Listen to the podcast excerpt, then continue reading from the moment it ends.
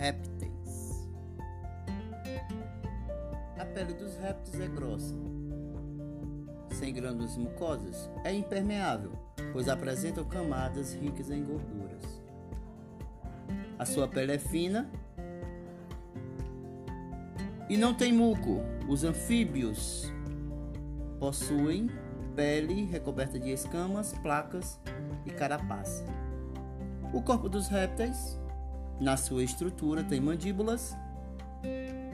A circulação sanguínea semelhante à dos anfíbios.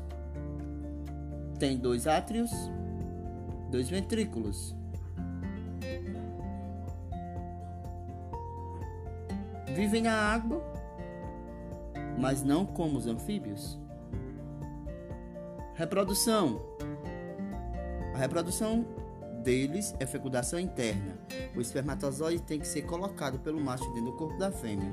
O embrião se desenvolve e é envolto por um ovo com casca e também tem gema e clara. A maioria das espécies é ovíparas, ovivíparas e vivíparas. Lembrando também que os grupos deles é os quelônios,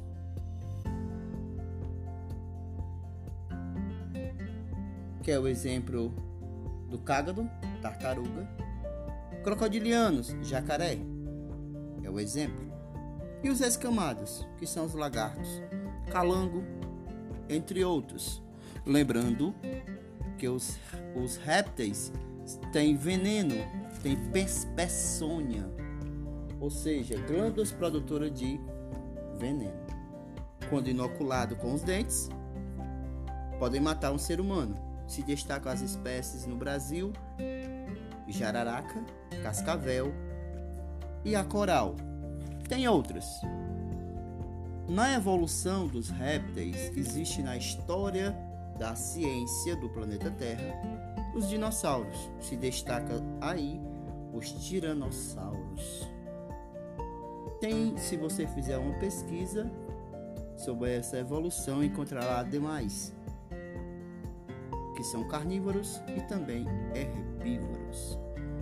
Professor Samuel, um forte abraço. Valeu!